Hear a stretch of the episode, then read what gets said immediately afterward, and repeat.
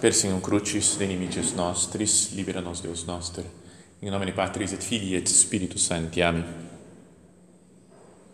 Meu Senhor e meu Deus, creio firmemente que estás aqui, que me vês, que me ouves. Adoro-te com profunda reverência. Peço-te perdão dos meus pecados e graça para fazer com fruto este tempo de oração. Minha Mãe Imaculada, São José, meu Pai e Senhor, meu anjo da guarda, intercedei por mim.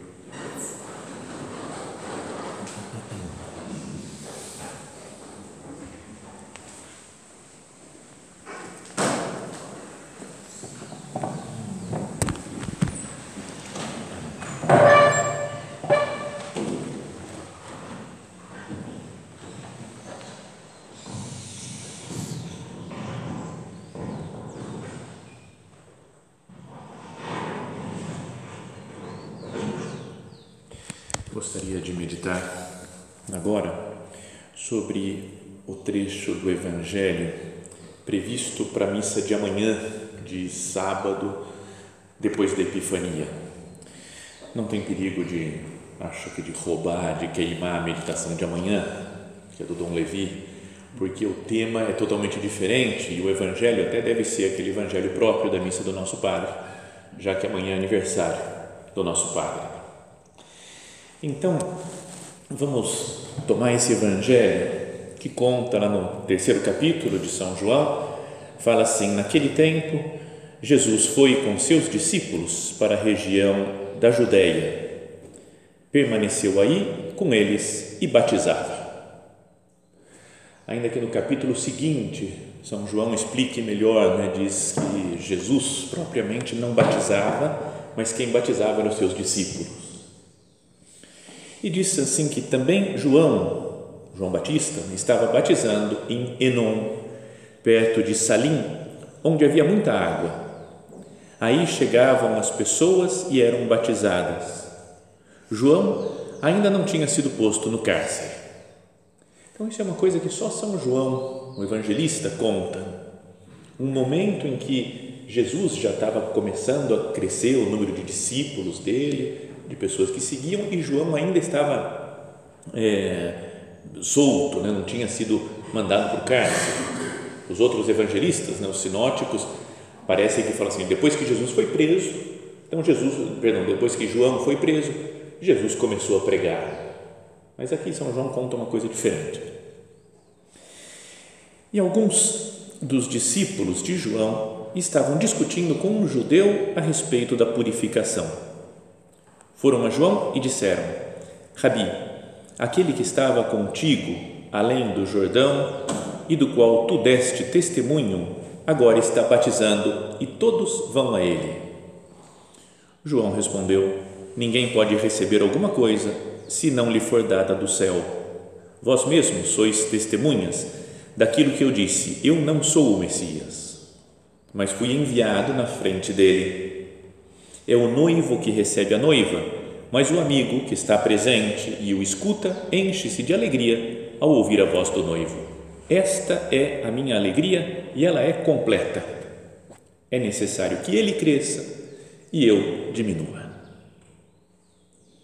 Então, o tema dessa nossa meditação do recolhimento é a humildade, ser instrumentos humildes nas mãos de Deus. Nós fazemos coisas grandes, somos chamados a realizar coisas grandes nessa terra, mas mantendo sempre, e, e por causa dessa, de manter isso, a humildade, é que nós conseguimos nos colocar nas mãos de Deus para fazer as coisas. Então é necessário que Ele cresça e eu diminua. Mas queria que nós fôssemos vendo parte por parte dessa cena do Evangelho. Fala que João estava batizando em Enon, perto de Salim, porque havia ali muita água. Então a gente pode pensar, né? o que, que é isso? Para que que? Por que, que a, a, Sagrada Escritura fala isso, né? Gasta tempo com um dado que, que não tem muita importância, parece, né? Para nós, para a vida espiritual. Mas até disso, até dessa frase, dá para tirar alguma coisa para para que nós meditemos, que nós conversemos aqui com Cristo nosso Senhor. Por que, que São João Batista foi lá para essa região lá, Enon, perto de Salim? Fui procurar onde que fica esse negócio, né, que não é, não é super conhecido, ainda tem uma certa disputa, mas parece que fica entre a Galileia e a Samaria, mais ou menos, no Rio Jordão. E antes ele estava em outro lugar, João Batista batizando. Por que, que ele foi para lá? E não é porque teve uma luz especial de Deus, Deus apareceu para ele e falou: vai para lá, porque lá eu vou te revelar algumas coisas. É lá que tem gente para ser batizada. Não estava cumprindo nenhuma profecia né, do Antigo Testamento que falasse que devia ser batizado lá em Enon, perto de Salim mas diz que ele foi para lá simplesmente porque havia muita água.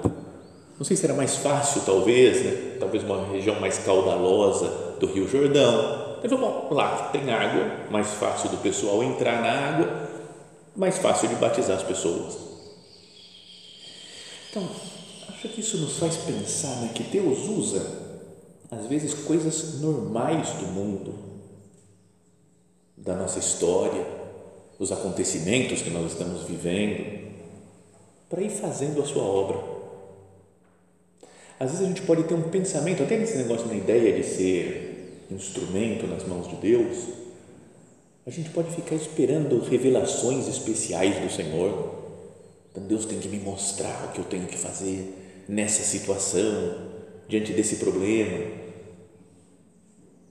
E será que Deus não vai nos usando nas coisas normais, sem, sem grande necessidade de revelações especiais. Ouvi dizer uma história de um, acho que é um pastor protestante nos Estados Unidos, que ele morava lá no meio do deserto, perdido, lá no, no meião dos Estados Unidos, sem muita coisa, sem muita gente, e resolveu ir para Costa Mesa, uma região ali perto de Los Angeles, Irvine, na, no litoral da Califórnia. E começou, pegou uma igreja lá e começou a pregar, pregar, pregar e lotou de gente, ficou super cheio de gente. Então perguntavam para ele: como é que você teve essa luz de que tinha que vir aqui a Costa Mesa e aqui é que daria tanto fruto a sua pregação? Como é que foi? Foi uma revelação de Deus, alguma coisa especial? E ele falou: a verdade mesmo, verdadeira é que, é que eu gosto de surfar e aqui está perto da praia, essa igreja, então eu vim mais para isso daí, para no horário livre poder dar uma surfadinha. Então, Deus usou, a, a, sei lá, o, gosto dele, o que ele queria fazer, para realizar a sua obra.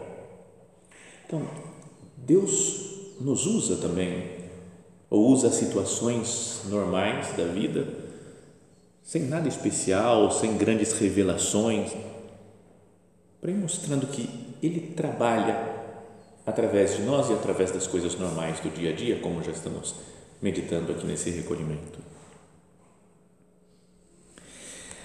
Depois, fala aqui então os discípulos de São João Batista foram até ele e disseram: Rabi, aquele que estava contigo além do Jordão e do qual tu deste testemunho, agora está batizando e todos vão a ele. Acho que todos nós sentimos talvez um, um certo tom de queixa nessa frase. Não é só uma informação, não é uma, não é uma elogio, falar, oh, funcionou aí sua pregação, está todo mundo indo para ele, que maravilha. Se eles eram discípulos de São João Batista, acho que é natural que eles quisessem ganhar. Ele falou, como assim? O João Batista é que é o cara mesmo que ele fale bem do outro, mas pô, o João Batista tem um estilo que é o que eu gosto. E aí começa a ir todo mundo para esse Jesus que chegou agora, está batizando depois, não era para. Quem batizava mesmo era João Batista, não era o Jesus. E está todo mundo indo para ele. Existe então, digamos, uma, uma competição, não entre Jesus e João, porque Jesus sabia que ele era o que Jesus era o Cordeiro de Deus, veio para dar testemunho dele, vai falar que é necessário que ele cresça e eu diminua. Mas entre os discípulos tem uma competição. Como até mesmo entre os, os próprios discípulos de Cristo. Eles vão competir com outros. Lembra quando falam, mestre, vimos um que expulsava os demônios em teu nome e o impedimos porque ele não, não, é, não anda conosco. Quem é você? Podia pensar lá São João, né? o, evangelista, São, São Tiago. Né? Quem é você para ficar usando o nome de Jesus se você nem é discípulo dele? Então, sabe essas competições que existem? Foi até nos lembrado né, na, na palestra agora que tivemos. Não existe uma grande competição, às vezes, entre as pessoas. João tem a ideia clara: é necessário que Cristo cresça e eu diminua. Mas eu tenho isso claro também.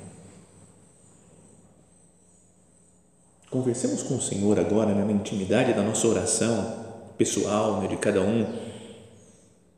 Senhor, eu não estou também querendo vencer em algumas coisas. Não existe um espírito muito competitivo, meu, de concorrência com os outros. Tem alguém com quem eu estou competindo, que eu quero mostrar que eu que tenho razão, que eu que estou certo, ou que eu que sou melhor, como existiam entre esses discípulos de Jesus e, do, e de João Batista. Eu estou competindo com alguém. Ontem fui acusado na, na tertúlia de que estou competindo com o Padre Milton para ver quem tem mais seguidores, ou com o Padre Augusto Dantas. Então bateu até uma curiosidade e fui ver quantos seguidores, agora pouco antes da meditação, quantos seguidores tem o Padre Milton? 1822. E quantos seguidores eu tenho no SoundCloud? 1822. Justo na meditação, exatamente igual agora. Mas o ritmo de crescimento dele está muito maior. Então amanhã ele me passa já, certeza absoluta. Mas importa que ele cresça e eu diminua. A ideia não é para o Padre Milton que ele cresça, mas que Cristo cresça. Né? Que quem quer que seja que pregue Jesus, que, que Cristo cresça e que cada um de nós diminua. Mas eu quero, eu quero vencer alguém, vencer até nas coisas mais santas. Não é vencer no apostolado, eu falei com mais gente, eu que carrego essa casa nas costas, porque se eu sair desse centro, ah, não sei o que vai ser do apostolado aqui. Quero, não sei, ter mais, não sei, admiração dos diretores, os diretores estão contentes comigo porque estou me comportando bem, aquele outro lá é mal visto, pelo menos eu não sou mal visto Sim, nessas competições que podem existir entre nós, é para isso que eu entreguei a vida. Jesus é para isso, é para ficar bem com alguém, é para vencer, é para ser eu o responsável de ter feito isso ou aquilo. Sei lá, quando uma pessoa começa a se destacar, ele fala, eu é que conheci primeiro, eu conheci ela. Estão falando que fulano de tal é que é amigo, mas na verdade, na verdade, quem conheceu mesmo e que trouxe aqui fui eu. Sabe essa, um mundo interior de, de comparação, que às vezes passa ao exterior também, a gente quer mostrar e quer contar e quer falar para ficar bem. Será que é assim um João Batista? Eu que falei de Jesus, hein? Olha lá, hein? não vai esquecer que sou eu que. Ele fala: importa que ele cresça e eu diminuo. E diria que, mesmo na, no sentido da humildade coletiva, às vezes a gente quer que a obra vença outras instituições. Nós, sim, somos fiéis, nós fazemos bem feito as coisas. E tem um espírito crítico com outras instituições da igreja, com pessoas que pertencem a outras instituições. Não tem em mim algo desse estilo dos, dos discípulos de João Batista? Rabi, aquele que estava contigo além do Jordão e do qual tu deste testemunho, agora está batizando e todos vão a ele. E se queixam, reclamam. E João respondeu: São João Batista tem a ideia muito clara Fala, ninguém pode receber alguma coisa se não lhe for dada do céu. É importante ter essa visão, Fala, Senhor, me dá essa clareza de ideia, como tinha João Batista, que tudo que eu tenho de bom, porque a gente tem coisas boas, né? tem qualidades, tem habilidades nisso ou naquilo, tem inteligência maior ou menor, isso tudo vem do céu. Ninguém pode receber alguma coisa se não lhe for dada do céu. Talvez nesse momento né, de mais calma, de recolhimento, seja bom a gente, não sei, voltar a pensar nisso toda a nossa vida, nossa história, nossa família, nossa vocação, nossos dons, tudo recebemos do céu. Alguns manuscritos antigos né, da Sagrada Escritura, de cópias que se fizeram nos primeiros séculos, tem escrito nesse, nesse versículo: diz, ninguém pode receber alguma coisa, nem mesmo uma só, se não lhe for dada do céu. Como se nada, tudo que nós recebemos é de Deus. Como é que eu posso ficar orgulhoso, soberbo, por algo que é de Deus? Não fui eu que fiz, eu que resolvi. Como fala São Paulo aos Coríntios, que tens que não tenhas recebido? Mas se recebeste tudo que tens, por que então te glorias como se não tivesses recebido? Uma frase para pensar essa de São João Batista, se não não deveria nos não sei nos acordar um pouco na vida. Tudo que nós recebemos é do céu. Ninguém pode receber alguma coisa se não lhe for dada do céu. Então, qualquer momento que venha algo de sentimento de glória para nós, de contentamento com algo realizado, que nos venha essa frase: Ninguém pode receber alguma coisa se não lhe for dada do céu. E João Batista continua: Vós mesmos sois testemunhas daquilo que eu disse. Eu não sou o Messias. Não, não sou eu o Messias. Muita gente ia a ele com essa ideia de que talvez fosse o Messias porque pregava, porque batizava, ensinava, corrigia. Eu não sou o Messias, mas fui enviado à frente dele. Fui enviado para preparar o caminho, né? aquele aplainai, né? endireitai os caminhos do Senhor. E aí ele fala, essa, faz essa comparação. É o noivo que recebe a noiva, mas o amigo do noivo que está presente e o escuta enche-se de alegria ao ouvir a voz do noivo. Então, é, João Batista ele usa aqui uma imagem que é, é, usada pelos profetas já no Antigo Testamento, do noivo e da noiva, né, o esposo e a esposa, falando da relação entre Deus e o povo de Israel. Nós estamos estudando até nos livros proféticos, aí agora a próxima aula é sobre o profeta, profeta Oséias, que Deus mandou que ele casasse com uma mulher que era prostituta, depois que ela fosse embora, tivesse filho com outro, depois ele voltasse outra vez e assumisse ela como esposa novamente, dizendo: foi é isso o que fez Israel comigo, se prostituiu com outros deuses, seguiu outros deuses, foi infiel, mas eu mantenho a minha fidelidade. E assim com vários outros profetas, né, aparece uma essa imagem nupcial entre Deus e o povo de Israel. E aqui Jesus, perdão, João Batista usa a mesma ideia, falando disso, ele é o esposo. É quase que uma, uma confirmação da divindade de Cristo. E a esposa é o seu povo, a igreja.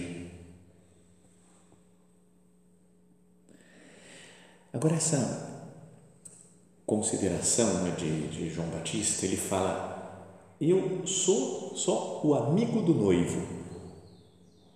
Que a gente pode pensar em termos assim mais, fala, bom, sou amigo do noivo, estou contente que Cristo se una à igreja, pensamos em geral.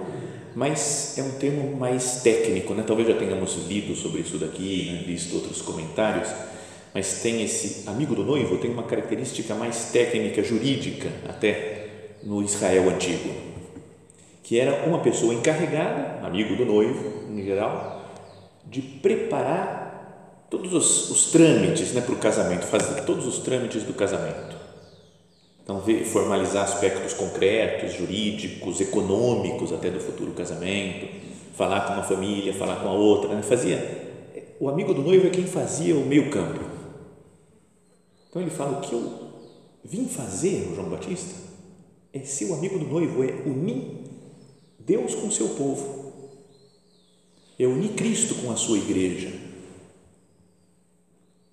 Então, nós devíamos pensar nisso também, né? como a nossa missão de instrumentos é isso daqui, é simplesmente colocar as pessoas junto de Cristo e Cristo junto das pessoas. Essa é a nossa tarefa apostólica. João Batista fala que ele, o amigo do noivo se alegra ao ouvir a voz do esposo. E já no primeiro encontro que tem entre Jesus e João Batista, no ventre de suas mães, já houve um salto de alegria. Né? Não foi a voz do esposo, mas a voz da, da esposa, digamos, né? Maria, que representa a igreja. Mas ele já, já exulta de alegria, porque fala: está chegando o esposo, está se preparando para as núpcias do cordeiro.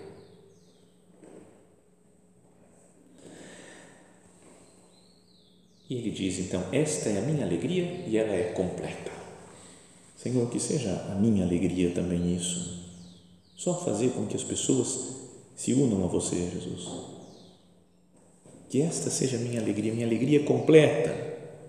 É ajudar na, no estabelecimento do reino de Deus na terra, de fazer com que as pessoas amem a Cristo, nosso Senhor, que vivam para Ele, que o mundo seja transformado num lugar onde Cristo reina. E depois, no final, depois de falar essa é a minha alegria, e ela é completa, é que ele diz essa frase: é necessário que ele cresça e eu diminua.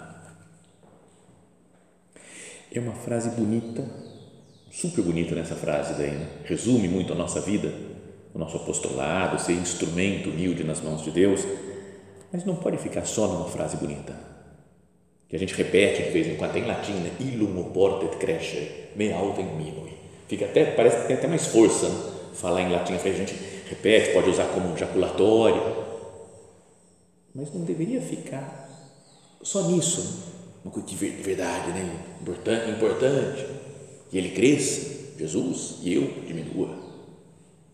Na prática, o que eu estou fazendo para que isso aconteça? O recolhimento agora pode ser um momento bom né, para pensar nisso que eu estou fazendo para ser um instrumento humilde nas mãos de Deus?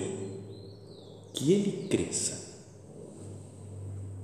O que eu estou fazendo na minha vida para que Jesus cresça em mim, ao meu redor, no meu centro? O que eu tenho feito? Não tenho, não deveria cuidar melhor talvez da oração, participar melhor da missa, na comunhão, porque aí Jesus vai crescendo de fato em mim, nas minhas ações, nas minhas atitudes.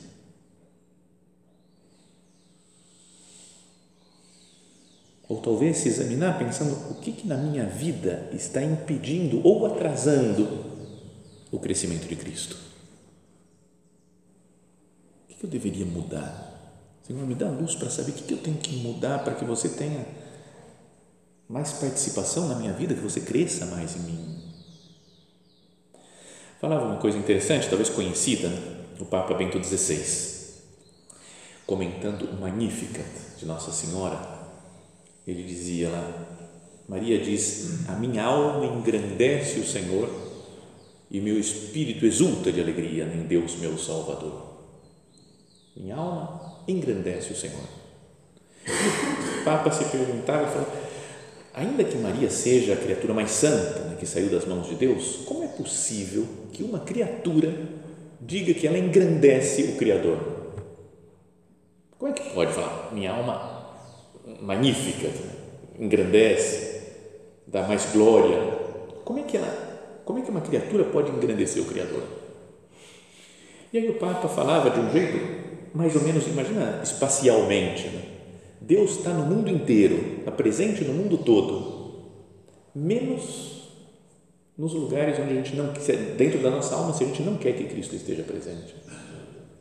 Deus não reina em nós se nós não deixarmos. Respeita a nossa liberdade. Então ele pode estar no mundo inteiro, menos em mim, se eu me fecho para a graça de Deus. Então o Papa dizia: Mas Maria abre a sua alma para a vinda de Cristo. E isso faz com que engrandeça o Senhor. Cada vez que uma pessoa, que um santo diz sim a Deus, ele está engrandecendo o Senhor. Deus tem mais espaço no mundo tem mais lugar no mundo e ao redor do santo, o Papa falava que vai criando é, oásis né, de paz, de união com Deus. Eu posso dizer também isso, magnífica d'anima mea domino. A minha alma engrandece o Senhor, porque eu deixo espaço para que Ele reine. Eu procuro, eu procuro que Ele cresça. E a segunda parte do, da frase de João Batista, que eu diminua, ainda que as duas estejam é, muito interligadas, né? quando nós procuramos o crescimento de Cristo, nós diminuímos. Ou quando nós focamos na nossa diminuição, Cristo cresce também. Mas que eu diminua, que propósito eu posso fazer para diminuir um pouquinho? Onde que eu tenho aparecido demais? Né? Na minha ideia, nas minhas opiniões, os meus palpites, esse meu desejo de me singularizar. Eu sou uma pessoa especial que faz assim, os outros não fazem como eu faço. Eu tenho meu estilo muito pessoal. Quando eu quero reconhecimento, que as pessoas percebam que eu que fiz que propósito eu posso fazer para sumir um pouco com essa glória? Mesmo que seja uma glóriazinha passageira, que alguém nos gostou do que a gente fez, do que a gente falou, do que a gente, da decisão que a gente tomou. Colocar-se como último, o que serve. Eis aqui a serva do Senhor, Maria Santíssima diz. Numa dessas cartas também do nosso Padre, ele fala assim: apesar das nossas pobres misérias pessoais, somos portadores de essências divinas de um valor inestimável. Somos miseráveis, mas portadores de essências divinas de um valor inestimável. Somos instrumentos de Deus. E como queremos ser bons instrumentos, quanto mais pequenos, quanto menores e mais miseráveis nos sintamos com verdadeira humildade, tudo que nos falte, nosso Senhor colocará. Tudo que nos falte. Se eu me coloco nas mãos de Deus, como isso foi nos lembrado essa outra frase da, do nosso padre na palestra, né? a história de um homenzinho da terra e do seu Deus que o ama com loucura. Não deveria me sentir assim como um, um homenzinho da terra, miserável, pequeno, que quer diminuir cada vez mais, que eu diminua, para que só Cristo brilhe. Ocultar-me, desaparecer é o que me toca, que só Jesus brilhe. Que Ele cresça e eu diminua. Ele uma porta de creche, Ele me alta em mim. É? E falávamos né, que dentro da ideia do que Ele cresça, vem o Magnificat de Maria Santíssima minha alma engrandece o Senhor. E o que eu diminua, também outra frase de Nossa Senhora, eis aqui a serva, a escrava do Senhor.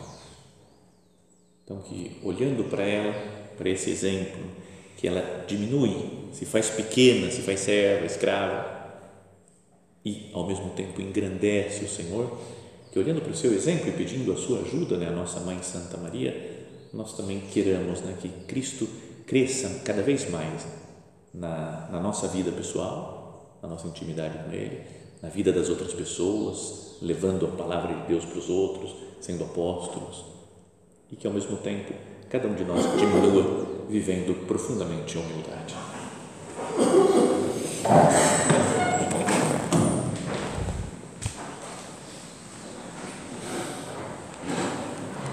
Dou-te graças, meu Deus, pelos bons propósitos, afetos e inspirações que me comunicaste nesta meditação. Peço-te ajuda para os pôr em prática. Minha Mãe Imaculada, São José, meu Pai e Senhor, meu anjo da guarda, intercedei por mim.